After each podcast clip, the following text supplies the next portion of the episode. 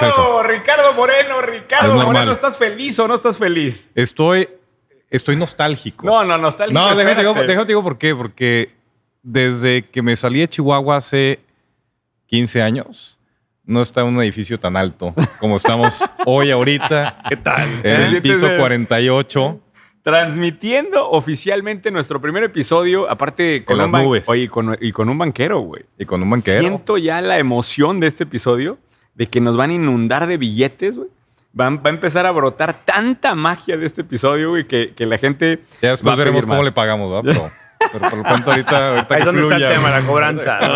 Ay. Bienvenido, estamos, eh, como dice Ricardo, piso 48, oficinas de Hey Banco. Nada más y nada menos con, con Manuel Rivero, director general de Hey. Manuel, muchísimas gracias primero por tomarte el tiempo de este episodio, güey. No, por el contrario. Muy Eh, contento. Muchas gracias. Es, es una locura estar acá. Y si nos puedes dar antes de cualquier cosa 30 segundos de quién es Manuel, eh, qué es lo que estás haciendo ahorita, nada más para que la gente te conozca. A lo mejor algunos no te ubican. Nosotros te ubicamos perfecto y, y- y qué padre que sea este episodio. Pero ¿quién es Manuel Rivero? Mira, actualmente estoy dirigiendo Hey Banco, que es un banco 100% digital. Tenemos ya enfocados en esto dos años hacia el 100%. Y yo tengo una trayectoria ya de casi ya 20 años en la banca, trabajando desde el 2003.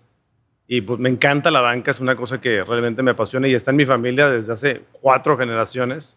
Entonces realmente es algo que lo tenemos en la sangre y, y nos apasiona en mucha medida. ¿no? Oye, Manuel, pero digo, era un, era un banco que existía, pero era muy eh, bajo del radar, ¿no? Y contigo llegó ahora, este, se puso de moda, cabrón. O sea, no, pues lo yo creo pusiste- que no es- sé si fue es- tú o si No, no, no, realmente es el enfoque, yo creo que de, diferente porque no hay necesidad en cierto nivel o cierto segmento, en el caso de Banregio que está enfocado mucho a, empresarios, que no, no es como que necesitas mucha exposición en medios. ¿no?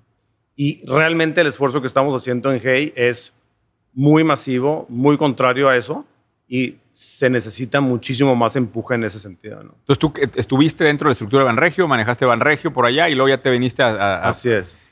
Oye, y primer pregunta y obligada, este, ese brinco, ya estabas muy cómodo en Banregio, o sea, el hacer un banco nuevo digital, un neobanco, lo hemos platicado acá, viste una oportunidad, me imagino, enorme, y dijiste, la tomo yo, la va a tomar alguien más.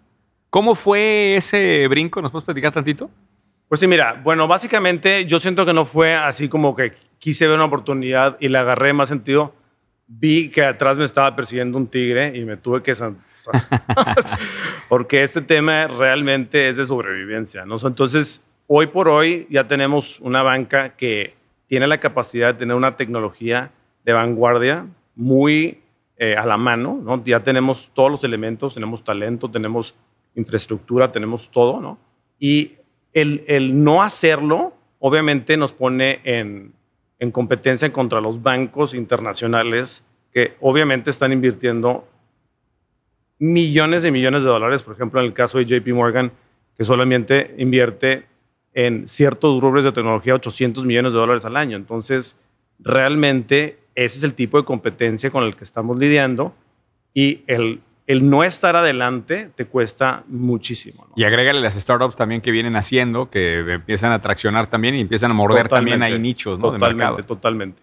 Yo en- a lo- hace siete, bueno, mi papá siempre me inculcó el tema de estar viajando y estar aprendiendo, eh, ir a conocer otros bancos y eso realmente me dio mucho porque tuve la oportunidad de que cuando estuvo haciendo todo este tema de fintech, yo estaba en Londres, por ejemplo, y vi este tema nacer hace siete años, ocho años, de una manera tan, tan impresionante que realmente me di cuenta que iba a cambiar el mundo, ¿no? Entonces regresé y dije, bueno, esto hay que ponernos a trabajar ya. ¿no? Impresionante. Entonces, Oye, y Hey opera Ajá. con la misma licencia, digamos, de Banregio, nada más es un brazo nuevo, Eh. o le salió un brazo nuevo a la misma, a la misma empresa. en este momento, pero la idea es hacer un esfuerzo completamente independiente y que tenga vida propia.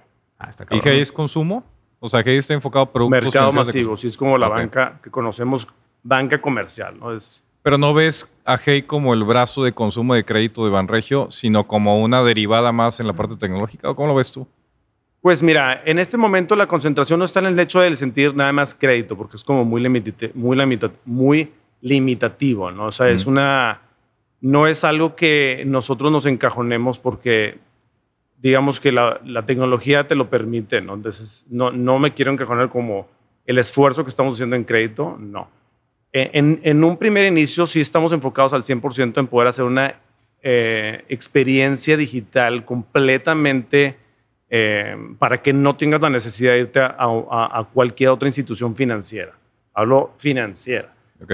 en un inicio, ¿no? Porque eso es un esfuerzo que realmente podemos hacer. Estamos hablando de meter, ya estamos metiendo fondos de inversión propios con marca propia, estamos metiendo capitales, estamos metiendo mucho más que tiene que ver con no solamente los productos bancarios, sino darle mucha amplitud eh, a- al tema, ¿no? Realmente poder ir acompañando a nuestros clientes en todo eso que, realmente podemos hacer. Nosotros lo podemos hacer porque tenemos el producto en el anaquel, ¿no? Entonces ya lo tenemos diseñado, lo transformamos para que pueda ser mucho más digerible por el segmento que estamos atendiendo y obviamente aprendiendo mucho de esas implementaciones, cambiando las cosas que no funcionen, implementando cosas nuevas y pues otra vez el proceso, ¿verdad? Porque esto se trata de, de aprender. Oye, Manuel, decías hace rato algo que me llamó la atención, que la gente ve las oportunidades de una forma equivocada. Ajá. Este es un podcast de eh, ideas, de negocio, de oportunidades. Platícanos por qué, por qué crees que la gente lo ve de forma equivocada. Mira, yo creo que cuando uno se plantea el tema de ver oportunidades,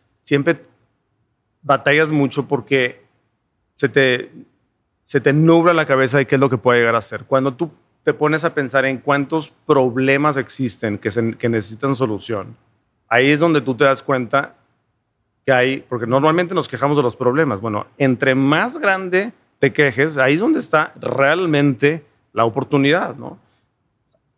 Se enamoran antes de la solución que del problema, ese es el. No, ellos están buscando de cierta forma como un silver lightning o decir, ay, mira, Ajá. Esa es la idea que me va a hacer millonario, cuando lo que tú te tienes que dar cuenta es qué tienes a tu alrededor que puedes, a donde tú puedes agregar valor. De eso se trata todo, o sea, es cómo puedo yo hacer útil. ¿no? De nada sirve que yo tenga un banco digital si lo único que te va a solucionar es el acceso.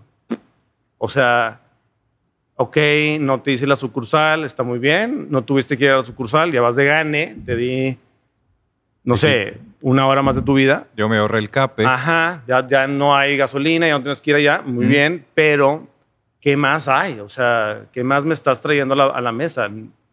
Quiero algo más, no nada más es el acceso, ¿no? Entonces, el valor agregado que tú tienes eh, va a ser la utilidad que tú vas a poder sacar de eso. Entre más valor agregado es, mucho más puedes sacar. O sea, por ejemplo, en el- tu caso, que tú estás dándole la oportunidad de inversión a muchas personas, como me estás comentando, Sí. que no lo conocía, muchas felicidades, y, y tú le estás dando el acceso a alguien el que eh, puedan invertir. Eso es una oportunidad que tú dices, ahí les estoy solucionando su, su capacidad que tengan para poder realmente eh, invertir de una manera más... eh, Sí, y acceder a propiedades más grandes, acceder a propiedades deals que no hubieran entrado de, correcto. Así es, ¿no? Entonces, todo empieza con un verdadero y genuino interés que tú tengas sobre realmente el problema que tú quieras solucionar. Porque si tú, tú- si tú, si tú no tienes el interés realmente genuino de querer solucionar ese problema, como nuestro caso, que queremos solucionar el grande problema que tiene la gente con el estrés y el dinero, ¿no? O sea, es- existe un, un estrés muy alto que todos los mexicanos vivimos por el tema del dinero y, y eso es una, algo que nosotros queremos solucionar para que no tengan, porque ya con toda la tecnología no es necesario que tengan esa mala experiencia, porque no, no- Qué Ya interesante ya cuando hay lo marcas así, herramientas. ¿no? Quiero quitarte el estrés del dinero, ya quiero comprar algo ahí, güey. O sea, claro, claro. ya, quiero comprar algo ahí. Oye, Manuel, tengo, yo tengo estrés del dinero. te sigues teniendo. Todo el tiempo. Voy a bajar la aplicación de Pero te estresas de más, Ricardo Moreno, es el problema, güey. Te estresas de más. Probablemente. Ya, eh, si trajeras la tarjeta Hey en la cartera, güey, ya tendrías. O, si tuviéramos, o si tuviéramos la cartera de Hey, probablemente estaría, estaría más Para tranquilo. comprar Tierra 2, ¿eh? Oye, Manuel, te voy a aventar algunas ideas que no tienen que ver con tu tema, A ver. pero nada más como para abrir boca y abrir Ajá. paladar. Y también si en el camino se te ocurre algo, también la vas, la vas Va. echando, ¿no? Eh, a, a ver, abrió una, estoy sacando dos o tres este, notas de estas interesantes. Abrió una veterinaria nueva, Ajá. upscale en Nueva York, eh, que está llevando a un nuevo nivel los valores de el monto. ah, se habla de que es inclusive más costoso que pues, ir al doctor, ¿no? Eh, O sea, llevar al perro es más caro que ir al doctor. Exactamente, es correcto. O sea, entonces, eh, es- esto abrió grande, creo que son cuatro o cinco sucursales. Y hace unos episodios hablamos del 93%, de que el 93% de la gente convive de alguna u otra forma con una mascota, ¿no? Entonces, pareciera que esta cosa de Bond Bet eh, nos abrió los ojos de la existencia de un mercado upscale de mascotas. En, Eh, eh, obviamente esto es Nueva York, ¿verdad? ah, en Nueva York. pero Ajá. nosotros normalmente volteamos a ver oportunidades así porque luego las tropicalizas, etcétera. Ok. O sea, esto cabe perfecto en Chihuahua. Sin duda, cabe perfecto en Chihuahua. Güey, eh, eh, estoy hablando en serio porque es que tú no tienes No, perro, güey. tu problema es que no tienes un perro. Tengo güey. peces. No, ahí está tu problema, güey. Y, y- y- y sigo buscando, por cierto, le sigo buscando novia a mi perro robot. Andamos buscando una. Un- una Westie hembra que, que- porque mi perro anda con todo. Y creo yo que me hace falta este nivel de atención. O sea, cuando leí la nota, dije, qué interesante, qué olfato. Porque este, o sea, las veterinarias normales que conocemos acá, pues no tienen nada glamoroso, güey. Entonces piensa en, en- en este segmento de los que tienen perrijos verdaderamente. O sea, hay oportunidad para algo upscale. ¿Qué opinas de eso, Manuel? O sea, cuando escuchas Buena ideas así. pregunta. Claro, no, pues yo creo que en Estados, en Estados Unidos y en Nueva York, pues todavía más. Yo creo que la gente sí cabe está todo. dispuesto. Ajá. yo siento que, pues, en la tropicalizada, siento que lo que yo me traería en ese sentido, pues, es la experiencia de los perros, o que yo creo que es lo que me imagino que. Pues es, es resolver. O sea, y, y creo que sería bueno cuestionar todas las ideas de este episodio y, como decía Manuel, qué problema está tra- tratando de resolver. Sí. ¿Qué problema resuelve el, el- qué problema resuelve el veterinario? O sea, o, o qué enfrentamos con los veterinarios de hoy? Yo, sinceramente, veo mucho desinterés en las clínicas. Digo, no he ido tantas veces a una clínica veterinaria, pero A mí me ha tocado bien, pero bueno, sí entiendo. o sea, pudiera ser ese el, el enfoque que se está teniendo y pudiera ser ahí una alternativa. No, pues es que también yo siento que tiene que ver mucho con que no sabes si lo que le van a hacer es lo adecuado o no. Y no, no es como que va a ser hacer una segunda opinión o una tercera. Como que Aquí no, te apures. Manuel. Si, ves- si la idea no te gusta, le damos vuelta a la página. No, ¿eh? yo- O yo- sea, esta- ab- esta abiertamente página es- puedes decir, Manuel, Yo está de la tengo una- chingada. Sí, sí, güey. sí, No, le- no, yo- lo, yo- yo lo quiero decir, güey. Se cierra la cartera de que. Banco. No, no. Vámonos, dale la vuelta yo a la siento siguiente. que sí Oye, hay una oportunidad ahí, pero no sé en específicamente si hay. Y luego nos quejamos de los bancos Para que no dan tan para las pymes. ¿eh? Yo creo que llegas así, ahorita Yo- que estamos viendo la cara con el banco, siempre decimos que hay una oportunidad enorme, por ejemplo, en el tema de fondeo de pymes, Claro. porque los bancos dejan desatendido ese segmento. Y estuvimos con Becker de Banca Mifel y Ajá. nos habló de las reservas que le exigían y nos habló de la complicación que era dar pyme, ¿no? O sea, crédito pyme. Eh, es más, aprovecho para decir eso. Ahí hay otra oportunidad enorme que muchas sofomes... Nosotros crecimos el año pasado en el segmento increíble. Mucho de la mano de los segmentos de, de Pero los- no es tu producto más importante, ¿o sí? O sea, ¿cuántos millones coloca, por ejemplo, todo Banregio en PYME y todo el grupo en PYME? En, Bueno, en el año pasado PYME? colocamos 1.500 millones 1.500 millones de Cuando revisamos nuevos las... de pymes. Hace poquito revisamos la lista de las 20 startups que más la han levantado en el, el año pasado. Ajá. Y más de la mitad eran o servicios financieros o neobancos o crédito pyme. Y crédito pyme eran el 25% de la lista. O sea, si hay una necesidad, yo creo que sí hay una necesidad ahí, Manuel. El, el crédito pyme es de difícil acceso a veces. Es costoso. Ajá. O sea, si tú ves las estadísticas, creo que, creo que son apabullantes. Es una unidad económica de cada 10 tiene acceso a crédito pyme. Ajá. O sea, sí hay un, sí hay un hueco que los bancos no están acabando de, Pero de no es por el tema, no, o sea, los bancos no somos el problema. O sea, el A problema ver, es el pues, usuario. eso me gusta eso. Venga. No somos, a ver, dime quién es el problema. ¿Los clientes malos? No, a ver, nosotros estamos pugnando por nuestros ahorradores. Sí. Ese es nuestro principal Claro, interés. claro. Sí. Tú, tú eres un intermediario. Pero eh, lo que quiere decir es que Tú no hay... y captas y No me gustaría nada más colocarme como un intermediario. Me gusta, Ok. O sea, yo soy, mi principal mandato es el salvaguardar los ahorros Sí. de mis clientes. Ese Sí. es mi primer mandato. ¿Pero qué le hace falta a las pymes mexicanas para que tengan Entonces, más acceso? en ese sentido, el riesgo que uno puede llegar a correr ¿sí? es medido, ¿no? Es muy medido. Sí. No, no podemos hacer grandes riesgos. Para eso está el capital, ¿no? Para eso están las inversiones en capital, que en México siento yo que sí es donde está bastante, bastante rezagado todo lo que es capital semilla, ¿no? Que, paréntesis, yo soy el presidente de el Hub de Emprendimiento del UDEM y pues es mi pain point más grande, ¿verdad? ¿Te gusta invertir en, en, en empresas en, en etapas semillas? ¿Sí estás haciéndolo a nivel personal? Sí, sí, lo he Eso hecho, es importante claro, porque claro, luego claro, mucha gente del podcast te va a ir a buscar ahí. a- Bueno, pues roller coaster.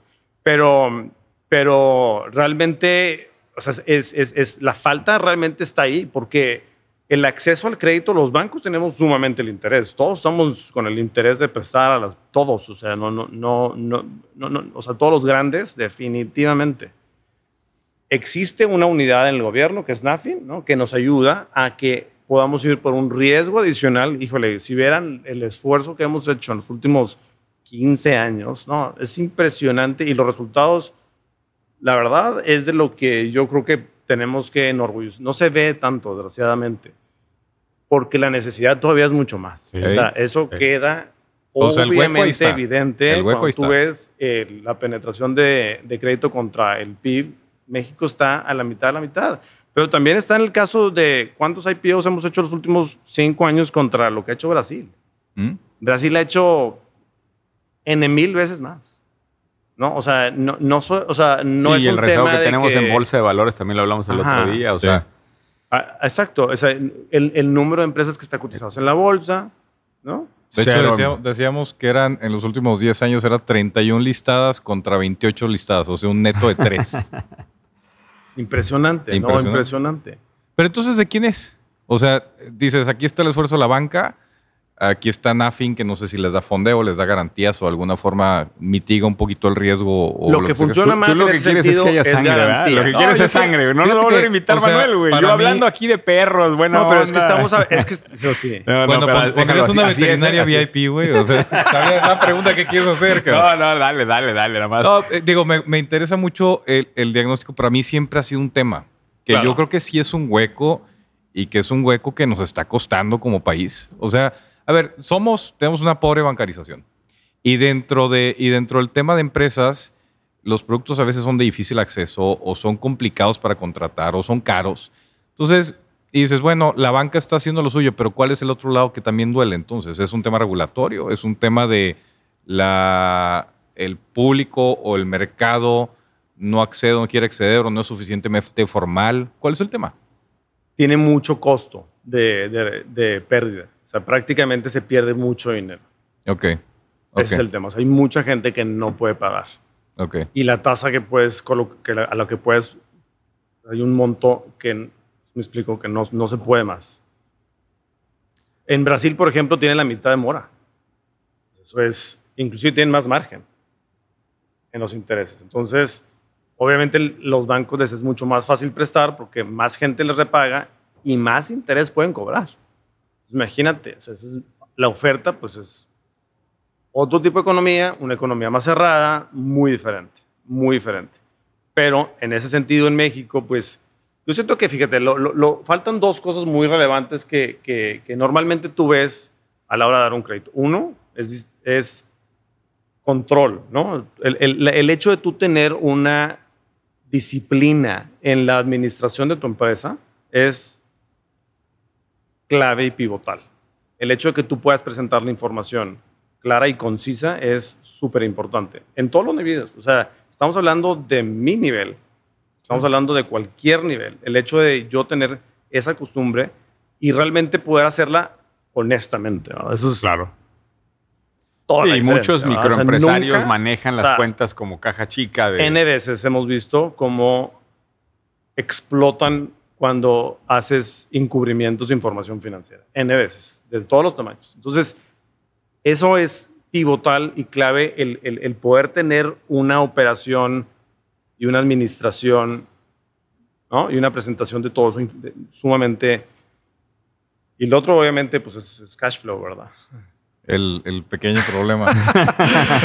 Pequeño Que, bueno, es ventas, o sea, es realmente el poder tener cash flow, porque eso Yo- es lo que te va a dar palanca. O yo- sea, yo vale que más aquí que no tengas no- una garantía. No pedimos no garantía. vas a arreglar el sistema No, no, financiero no, en yo un creo que podemos ¿eh, debatir, debat- podemos debatir mucho, porque sí creo que también el ejercicio de cómo analizas a la empresa, es cómo traes el filtrado, cómo ofreces el producto. Yo creo que son tantas empresas pequeñas en México que sí puedes encontrar más de las que están ahorita acreditadas, que, No, podrían, de seguro. que podrían servir de bien y todo. Ajá. Pero pues que o no tocan la puerta por falta de interés o tocan la puerta y el proceso es imposible. Ajá. Yo creo que hay una combinación de muchas cosas ahí. Oye, Yo- yo vámonos, a, vámonos a otro tema, Manuel, porque. ¿Cómo ves las Porque veterinarias si no me, VIP? vas a- me, van a, me van a rechazar mi tarjeta G y no quiero esto. Eh, hablabas de oportunidades. Me, me encantó la palabra que utilizaste de alivio comunitario. Ujú, ujú, claro. Eh, que ves oportunidades por allá. ¿A qué te referías con alivio comunitario? Eh, ¿Y eh, qué es lo que estás viendo? No, pues yo creo que estamos viendo un, un, un levantamiento, una conciencia, ¿no? Que, que, estamos, que nos toca a nuestra generación entender que realmente lo que estamos haciendo pues tiene un costo grande y que nos toca a nosotros el poder realmente rediseñar todo lo que podamos y aportar nuestra parte para hacer un lugar más sustentable, ¿no? Para vivir, ¿no? Porque en, en donde estamos actualmente nos sitúa en una posición pues, muy crítica en el futuro. Y en ese sentido México está, pues como ustedes saben, bastante rezagado en mucho y no tenemos esa cultura desde el punto de vista de los gobiernos en impulsar esta migración hacia las culturas verdes. Afortunadamente somos muy, eh, tenemos dos, dos, países que son muy interesados en este tema, Estados Unidos ahora con Biden y, y Canadá, que realmente podemos tener esta incorporación de nuevas tecnologías de una manera sumamente sencilla y sumamente fácil. Dentro de este espectro de, de, alivio comunitario, ¿te llama la atención especialmente algún sector? Fíjate que tenemos un newsletter del podcast y hablamos eh, justamente en el, último, en, en, el último envío de Bowery Farming. Por ejemplo, una empresa que se dedica a arquitectura, agricultura vertical, perdón. 300 millones de dólares levanta en Serie C Wow. Eh, ya con una evaluación eh, de 2.3 mil millones de dólares. Sí, o sí sea, los he visto. Los que están en las, en las zonas urbanas que tienen todo esto están sumamente interesantes. Y, y bueno, trae un crecimiento del 750% desde enero de 2020. Claro. O sea, wow. Increíble. Digo, lo hemos platicado mucho. Sí, hemos hablado el agro es una mega oportunidad. ¿eh? Imperfect Foods, de Urban Farming, de varias empresas. Pero lo que me llama la atención ya es esta, o sea, ya con fondeo, ya a nivel de unicornio unicornio. O sea, ¿cuándo vamos a ver Bowery Farming Chihuahua? Ya está. ya está, pero está constituido en Alemania. Ah. No, pero, yo, creo que ese es un tema porque, y yo tengo un debate, y creo que tuvimos el debate hace poquito cuando hablamos de Vox.eco. Mm. Es, es una compañía que, que diseñó una caja reutilizable. La caja la recibes, recibes e-commerce en la caja, se pliega y la regresas. Entonces decíamos, ah, pues está tu madre porque reduces el uso de cartón, pero estás haciendo double footprint en mandando otra vez de regreso. el cartón. exacto. Entonces, yo creo que muchas empresas, y creo que este es un tema también, se están escudando en pretender ser ecológicos o de alguna forma socialmente responsables, simplemente como un diferenciador sin serlo de verdad. Sí. Y yo creo que hay muchos ángulos en donde puedes de verdad hacer un cambio y generar una diferenciación y un valor agregado. Pero lo que dijo Manuel es arranca desde el problema. Entonces aquí sería al revés. Arranco desde el problema del plástico, arranco desde el problema de eh, la basura, arranco del problema de... Eh, entonces desde ahí partir con modo del negocio, ¿no? Exacto, exacto. ¿Y dónde puedes agregar valor en ese sentido? Totalmente. Y, no necesariamente tiene que ser exactamente como... Es que tan eh, estrictamente, por ejemplo verde, ¿no? O sea, estamos hablando de que realmente puedas tú contribuir a que en tu comunidad tengas pues, la creación de un valor agregado que tú estás dando. En el caso, por ejemplo, de Hey, que estamos tratando de decir, oye, pues yo lo que no quiero es que tú tengas un problema con tu tarjeta. O sea, no quiero que tengas un problema con que te caigas y que al rato tengas que pagarlo doble en tu, en tu tasa de interés. Entonces, ¿cómo, ¿cómo podemos evitar ese problema en la sociedad? ¿no? Entonces, ¿cómo es ese, ese, ese, es, ese, es lo que está pensando mi equipo de diseño? Decir, bueno, nuestro equipo de diseño cómo podemos solucionar ese problema. ¿verdad? Oye, fíjate, hablando del tema de, de este ecológico, eh, Amazon el año pasado, también otra de las notas que publicamos ahí en Dónde está la oportunidad, entrega 20 millones de paquetes ya. Voy a tener que empezar a leer dónde está la oportunidad. ¿verdad? Güey, tenemos un equipo completo eh, que te, se dedica a investigar cosas para el podcast, ¿sí sabías? No, no sabía. Ah, bueno, pues un, les mando un abrazo a, todos, les mando un fuerte abrazo. Se ve que están haciendo su chamba mejor que yo. Están basados en Chihuahua. este, ¿eh? Seguro, seguro, seguro. Oye, 20 millones de paquetes utilizando camionetas eléctricas. Eléctricas. Eléctricas. E, este, muy interesante porque hay un abanico, ahorita estamos analizando en Estados Unidos, hay, hay un abanico de 10, 15 startups que están tratando de pegarle al tema de la camioneta eh, de reparto eléctrica. Y en México, no sé si esto, esto, lo mencionamos en algún, en algún podcast, hay dos empresas mexicanas tratando, tratando de hacer vehículos de reparto eléctricos.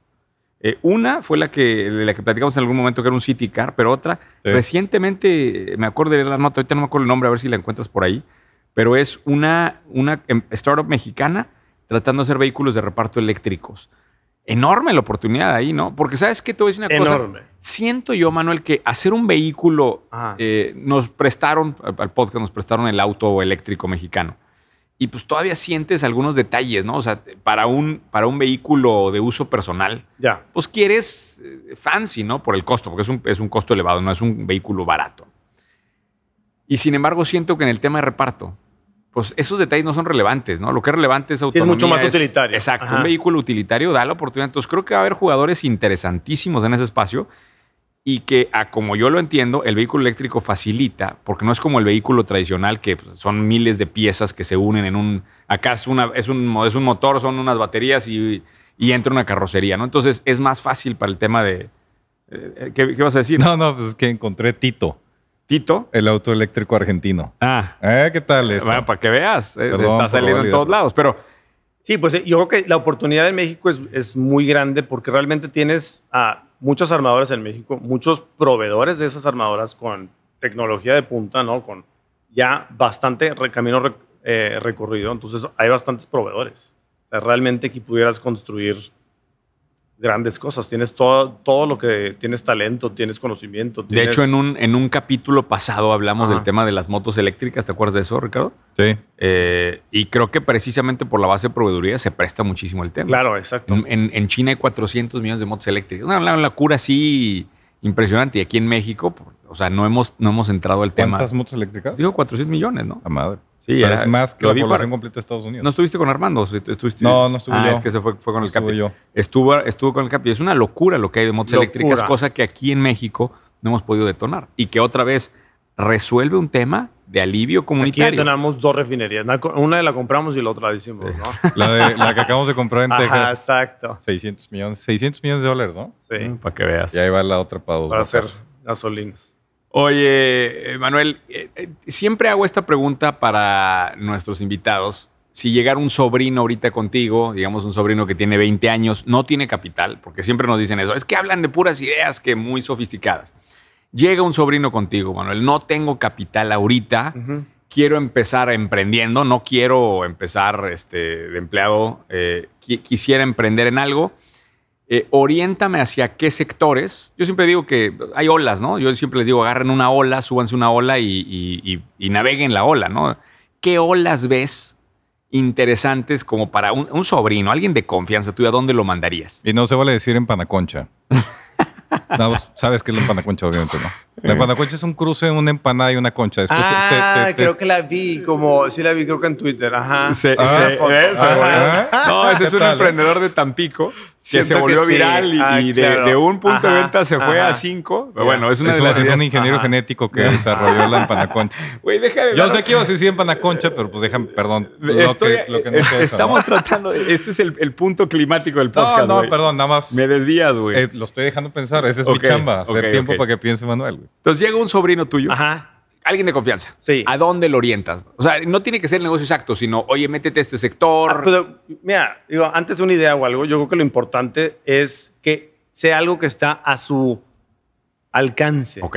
Yo, no- yo no puedo proponer hacer algo que no está. yo- irme a Brasil ahorita a hacer un banco es. No, yo estoy en México, estoy tratando de resolver ese problema y aquí estamos, ¿no? Ok. Entonces, Ok. algo que realmente sea a tu alcance es mi primer, mi primer realmente eh, consejo que le puedo dar a mi Ok. sobrino de, de 20 años que no tiene.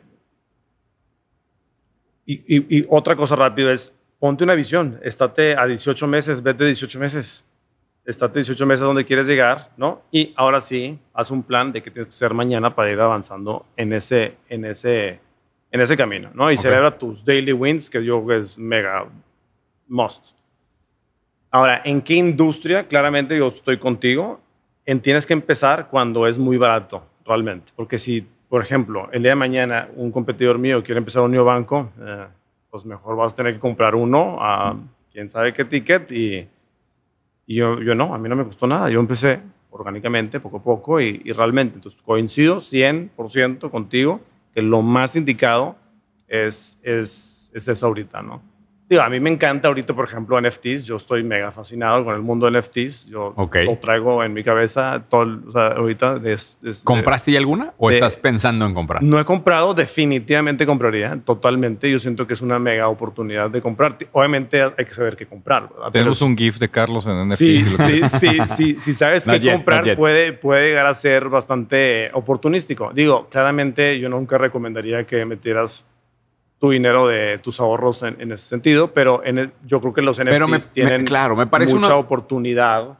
¿Me dejas encauzar la pregunta? un- poder- es un- no, pero Ajá. espérame, ¿Un es que es- poquito? eso es una de esas betas a donde yo sí mandaría a un, a un sobrino mío de 20 años, oye, vete a explorar blockchain y NFTs. Vete a ver a dónde te lleva ese, ese camino. Ese camino, si alguien le sigue consistentemente aquí en los próximos 10 años, va a terminar. Mira, ayer estuve con un tipo. No, definitivo. Te- déjame te cuento esta historia, Manuel. Una de las principales cosas que me arrepiento es de no- me, me- me- me- me invitaron a invertir en Bitso en su inicio. Imagínate, santo Dios. O sea, en, en- en- en la, en la Grandes ronda admiradores de Bitso. Eh, ¿eh? esa, esa En la ronda. Sí, esa. Esa duele. esa- ¿Quieres que hagamos un minuto de silencio aquí ahorita? Digo, podríamos, No, podríamos. al revés. Estoy muy orgulloso de ellos. No, no, Sí. yo, yo hablo por tu, Ah, por tu por mí, no, pues. No, pero ayer estuve con un chavo que, fíjate, fíjate, fíjate su manera de construir esto. Eh, eh, quiere lana porque su familia está pasando por un momento difícil. Se pone a estudiar magia, magia, cartas en YouTube. ¿Ok? Empieza a construir una audiencia en TikTok. Empieza a vender publicidad en Fiverr para capitalizarse. Logra juntar 150 mil pesos de publicidad de Fiverr de su canal de TikTok, que tenía, no sé, cientos de miles de seguidores ya, pero en TikTok que es orgánico, o sea, no le metió un centavo. Con 150 mil pesos va y se mete al mundo de, de cripto. De ahí se va a, a DeFi, a DeFi, que es este, finanzas descentralizadas. Se clava con los IDOs, que son estos este, salidas de monedas nuevas de, de- de- descentralizadas. Me platicó de un mu- un mundo ahí que yo no conocía. Ahora tiene una isla. güey. Espérate, espérate. Y en, en hace 15 días que empieza a ver que el Bitcoin baja, se va a una... Ah, se salvó. Se salva, güey. Mames. Se salva, güey. No, no, no, no, no, no. O sea, ¿Cómo que se salva? o sea Pues se, que- se fue a una stablecoin. Puso Ah, toda su lana a una stablecoin. salió. Se, se, se, se fue a su a. USDC, que es un stablecoin que te Ajá, mantiene claro, el claro, valor. ajá. Y se viene el crash y él ya con su lana en dólares, güey. No, no, no, no, no. Es un caso. Carambola de tres bandas. güey. Pero- Sí es mago, güey. Es mago, el Sí güey. es mago. Por Es eso hay ma- que tener cuidado, ¿verdad? No, por supuesto. O sea, lo, lo que, hizo fue una cosa de Ajá. triple, una vuelta Sí, mortal no, no, así no. de, de triple riesgo y le salió. Pero me gusta lo que dijiste porque ya después de que escucho esto que, que- que- que dice Manuel y lo que escucho la historia de este cuate, pues conecto de qué interesante es. Oye, mandas, hombre, mandas un mega sobrino para allá y pueden salir mil cosas. cabrón. Mil Mega. cosas. Mega. ¿Qué otra de esas, antes de que cambies la pregunta, antes No, de es que es la misma pregunta, pregunta, pero quería aterrizarla. ¿Qué otras dos brechas mandarías? O sea, ¿qué otros dos caminos te gustan? Así como el de NFTs, ¿qué otros dos? Danos un par más, Manuel, de cosas que eh, parece que a lo lejos se ven interesantes. Híjole, me la pones más. Puede ser ilegal también, ¿eh? No tenemos ningún tipo de restricciones en este podcast. ¿Tú crees que vamos a.? ¿En serio quieres que nos.? no, te- sí sabías que ellos manejan el buró de crédito, ¿verdad? Te van a tachar ahí varias No, cositas. bien, De repente- Mira, yo siento que la de descentralización, Banco la, la- la descentralización de las industrias, que eso ya es, ya es un tema mucho más complejo y, por ejemplo, está pasando en, en los medios de una manera masiva, ¿no? Pero puede suceder a nivel de todas las industrias. Mm. Bancaria es, es otra. mucho, muy complejo porque nos montamos en, en temas de seguridad nacional y otras cosas. Pero realmente industrias que son mucho más soft se presta tema de los notarios. a Oye, que se realmente exista una descentralización de, de, de muchos servicios y en ese sentido, pues en- el, el que tenga la- herramientas mucho más a la mano, que sean mucho más accesibles y que realmente te ayuden a poder construir un negocio, a poder construir un, esti- una- un estilo de vida o una forma de, de ganarte la vida sin realmente tener que pasar Oye, por un via crucis, ¿verdad? Hablando de eso que dice Manuel ahorita, del tema de medios de comunicación, es otra gran beta para mandar un sobrino. Súper, mega. Ajá. Yo estaba escuchando un caso ahorita de unos chavos que en, la, en Victoria, en Canadá, eh, había un periódico local, un periódico, como, como todas las ciudades tienen su periódico local y que veían que el periódico Ajá. local estaba de la chingada. Ajá. Entonces se dan cuenta que el periódico local está de la chingada y ellos se ponen a publicar un newsletter diario. Ya. Un newsletter diario. O sea, y, y empiezan a juntar a sus amigos a ser reporteros locales. Sí, sí, sí. y hacían un newsletter diario. Esa era toda su chamba. Aquí tiene uno muy bueno, White Paper. ¿Sí? René, Sí, de sí. hecho, estuvo con nosotros Ajá, en el ah, podcast muy bien, en algún mira, momento. ahí está. Sí, Tipazo, tipazo. René. Tipazo. Claro. Oye, viene la pandemia y la madre esta se va de, creo que tenían 1500 suscriptores, se fue a 55 mil A suscriptores. la madre. Wow. O sea, literal se hizo el, el medio de comunicación preferido de la isla. Porque se volvió viral en ese momento, porque la gente compartió varias notas. Por su relevancia, claro, ajá. Y ahora estaban viendo una posible compra con un grupo de, de no- de noticias de Estados Unidos que está buscando esos newsletters porque pues ahora se, se las, est- esos newsletters están comiendo los periódicos locales. Pero algo que empezó con un chavo con ganas de reportar sus noticias locales, o sea, ese tipo de caminos me encantan, me parecen Mucho, tan interesantes. bastante. Son, son muy buenas avenidas de crecimiento y, y que realmente puedes aprovechar. Y yo creo que va a suceder en muchas industrias. O sea, no nada más es medios, o sea, para nada. Yo siento que está sucediendo en muchos lugares y todas las herramientas que tenemos al alcance, pues están permitiéndolo. Ahora, por ejemplo, Twitter te permite ¿no? que hagas una Claro. donación y eso es, pues, puedes hacer mil cosas con eso, ¿no? Entonces, realmente hay muchas oportunidades que van a ir saliendo en ese sentido en la descentralización de las, de las industrias. Total. Ibas a Creo. hacer otra pregunta. Yo, yo quería aterrizar esa, Manuel, eh, en el mismo caso de tu sobrino, Ajá, ajá. este, muy baleado ya ese sobrino.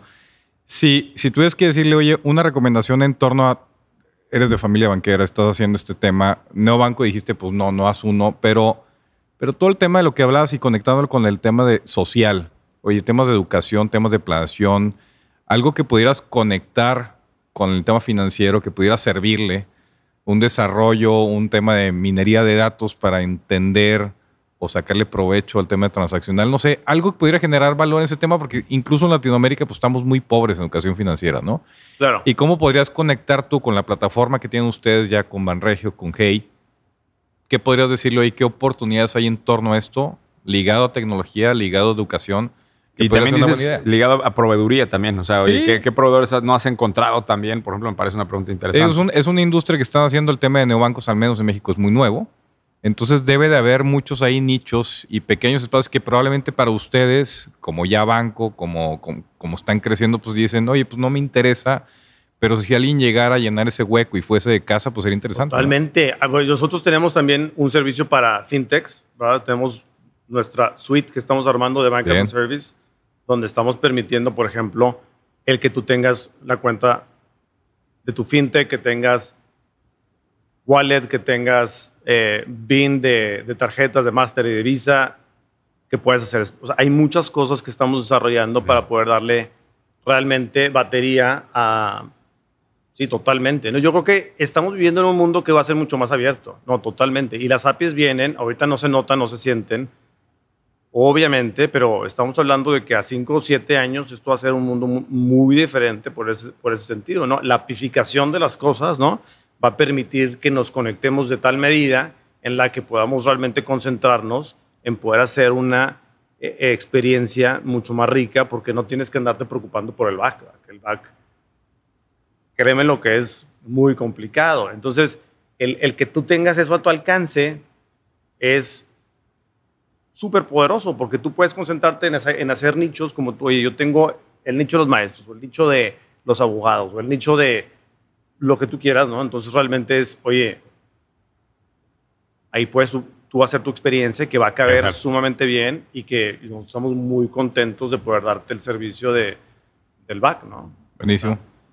¿Ven? Oye, Manuel, re- recomiéndanos algún, siempre pedimos alguna recomendación de libro que, te, que recientemente ha llamado la atención, podcast que escuches, que dónde, No te queremos poner como Peña Nieto, pero ¿Dónde- no te vamos a pedir tres. Fíjate que ahorita yo me voy, me- me- salgo de viaje y justo me agarré un libro que tenía tiempo. La Biblia. No, no, no. bueno, sabes que yo sí lo considero como una. No quiero decir Biblia porque. Pero realmente es un libro que me encanta. Es un libro muy antiguo, del 76. Se llama The Art of, Self-Renewal. The Art of Self-Renewal. ok, Súper autor, increíble. O sea, realmente habla de cómo tú te puedes reinventar. reinventar, pero habla muy bonito porque es el arte de reinventarte, o sea, lo toma como un arte y no como una disciplina, lo cual, y, y hace cuenta que está hablando hoy, o sea, es, es tan vigente que, que te está hablando hoy. En ese- eh, y desgraciadamente es un libro muy difícil de conseguir. Voy a ver qué, qué tan fácil, pero Eh, podcast, algún otro medio. Pero O sea, ¿qué- realmente ¿qué, más, buenísimo. ¿Qué más te gusta consumir Ah, a ti? Fuera Algo- de este podcast. Yo. Claro, mira, claro, yo fuera de este, del mejor podcast de- Este- este te lo devoras todos los no, días, pues ¿no? yo soy. Oye, ¿escuchaste el episodio de tu carnal Juan Clarion? o no? Claro, claro. ¿Qué te pareció? Súper. ¿Lo bautizaron? ¿Sí supiste lo que pasó? El Tony Stark. Lo mexicano. bautizaron como el Tony Stark latinoamericano del podcast. Súper. Eh, eh, la Y raza se de lo, este se lo podcast. tomó muy en serio. Yo güey. lo O estimo sea, mucho, no, Juan. A mí me un mensaje Lo Juan, dijo, yo ya me estoy haciendo la Ya. armadura. O sea, voy all in con este tema. Me güey. voy, a, me voy a picar un botón, salen los trajes. Después a ver cómo te bautizan a ti, Manuel. La raza de este No, pues podcast no. es, es buena, ¿eh? Es bueno para encontrar, para No, encontrar pues esas estoy a su cosas. servicio, encantado. ¿no? Muchas gracias, Manuel. Eh, Ricardo Moreno, eh, ya contento con Tierra 2, ¿no? Contento con Tierra 2, que ya estamos, ya estamos ahí este, arrancando este proyecto, que después de ahorita platicamos, Manuel. Es, Claro. el, es el seg- la segunda edición de un proyecto que empezamos el año pasado que le fue muy bien. Muy bien, la verdad, y, y estamos echando, o sea, aquí- echando las redes para salir a pescar y, y empezar a comprar otra vez. Estamos en el primer cierre, que ya es casi en junio, nuestro primer cierre administrativo que es en junio. Entonces, pues contentos, acérquense conmigo, que me echen un mensajito a ricardo.com y, y ahí los atendemos. Manuel, si alguien te quisiera contactar, ¿cómo lo pueden hacer y de qué te gustaría que te contacten también? Porque la raza aquí, eh, temas de... En Twitter Ah, estoy. En Twitter, danos tu cuenta de Twitter, por favor. Es M Rivero Z. M Rivero Z en Twitter. Que te busquen para temas de inversión semilla, que te busquen para dudas de lo que salga acá, de- cualquier ando, cosa, encantado. abier- Ajá, abierto a todo Claro, esto. encantado. Ok, pues acá andamos. Que Manuel. digan que son su sobrino. Manuel, ¿cómo estás? Soy tu sobrino. Pariente, pues aquí, Soy- todo- aquí eso- los reyes somos parientes. Que ¿no? digan Así eso me- para que realmente Exacto. sepa que viene del... Hola, Manuel, ¿cómo estás? Soy tu sobrino. Oigan, y a toda la gente de Estados Unidos que nos escucha, ahí acérquense a mis redes porque voy a tener gira por allá en julio. Eh, vamos a estar en varias ciudades por allá. Ricardo Moreno nos va a acompañar, pero pronto. No, se me está venciendo la visa, güey. Ah, ya. Eh, te vas a quedar entonces. Sí. Pero bueno. puedo cruzar nadando, digo, ahí nos vemos del Y estamos en Ciudad de México al cierre de junio y por ahí no sé qué otra ciudad, León y Ciudad de México. Vamos a estar con Fox en, en, en, en En junio. León, sí. En León, a ver Sí, qué tal. escuché. Yo A quiero ver. ir a esa. güey. A ver qué nos va con, con el ¿Nos va a dar degustación de lo que está haciendo? Pues a ver, vamos a ver. Gracias a todos y este es un episodio más de Ideas de Master Muñoz. Gracias. Juan. No, muchas gracias. Aún no